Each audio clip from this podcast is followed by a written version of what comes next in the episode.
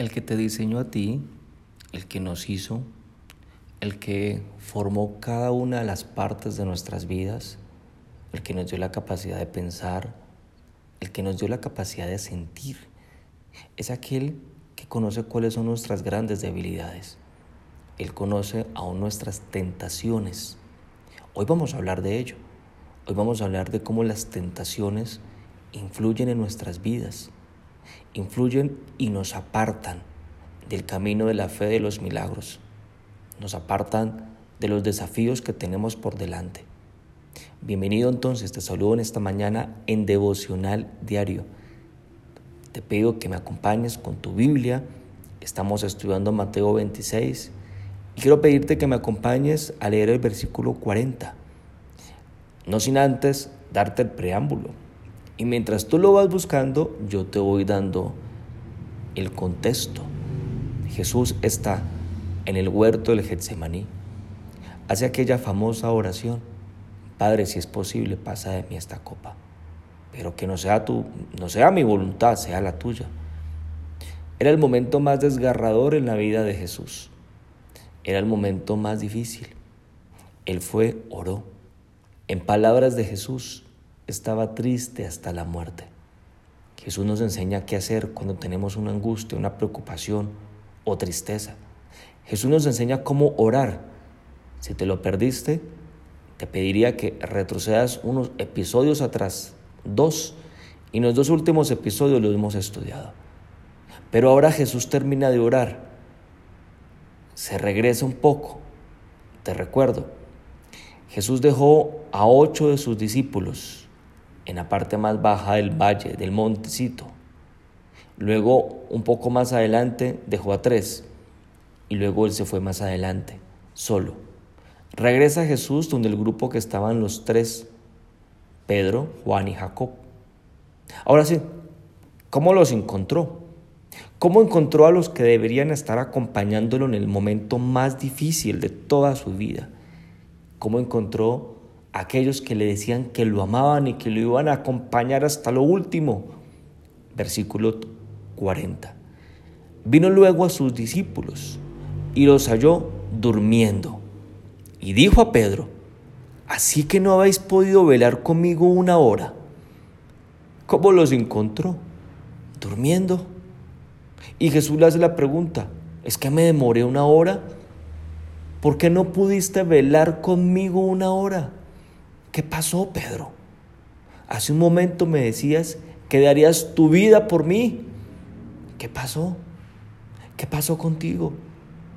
Podrán imaginarse que en los momentos más difíciles de Jesús, donde Él necesitaba un aliento, un soporte, que cuando Él volviera a encontrar a sus discípulos los hubiera encontrado también pidiéndole a Dios por su vida que lo hubieran encontrado pendiente de Él.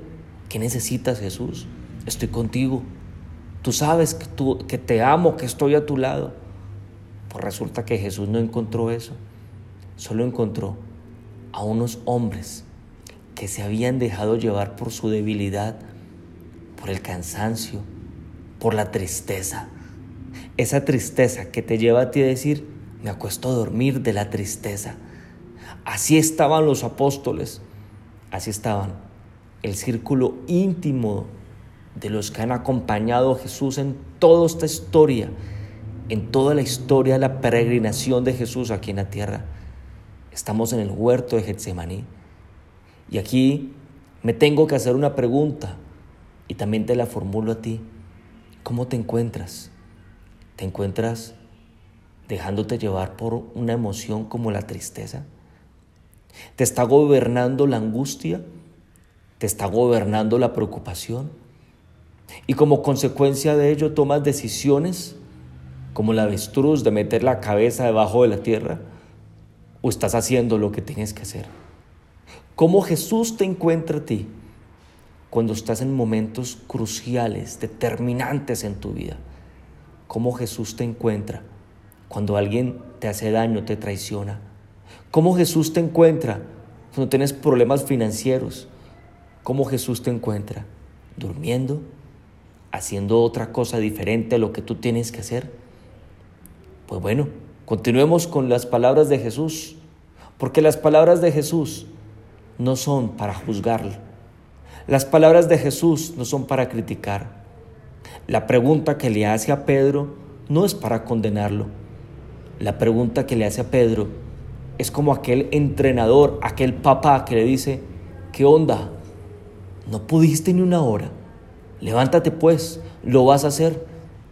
Es una pregunta confrontadora, desafiadora, desafiante, que le invita a actuar.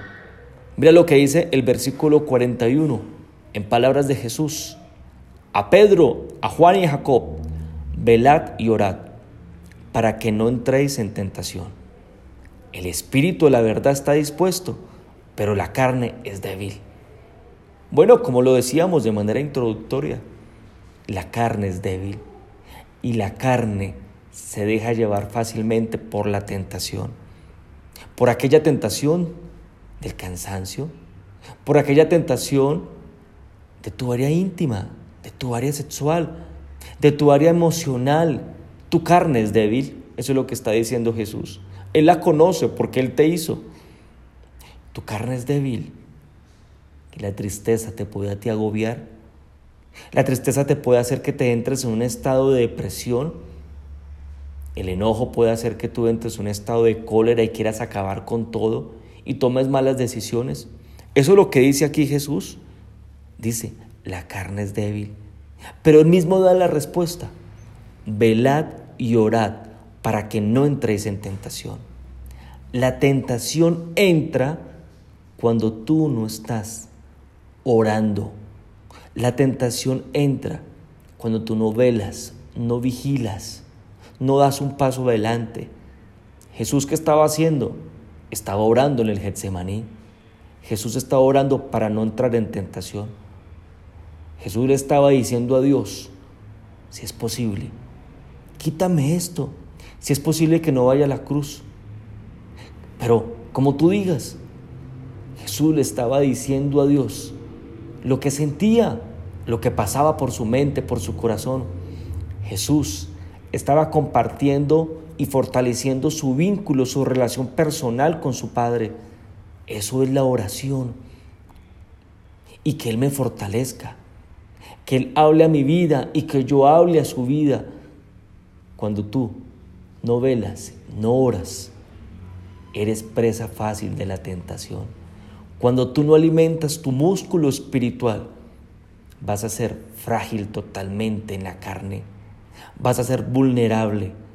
Vas a ser como aquel presa del devorador, como lo dice Juan 10:10, el devorador que vino para hurtar, para robar, para matar, para acabar.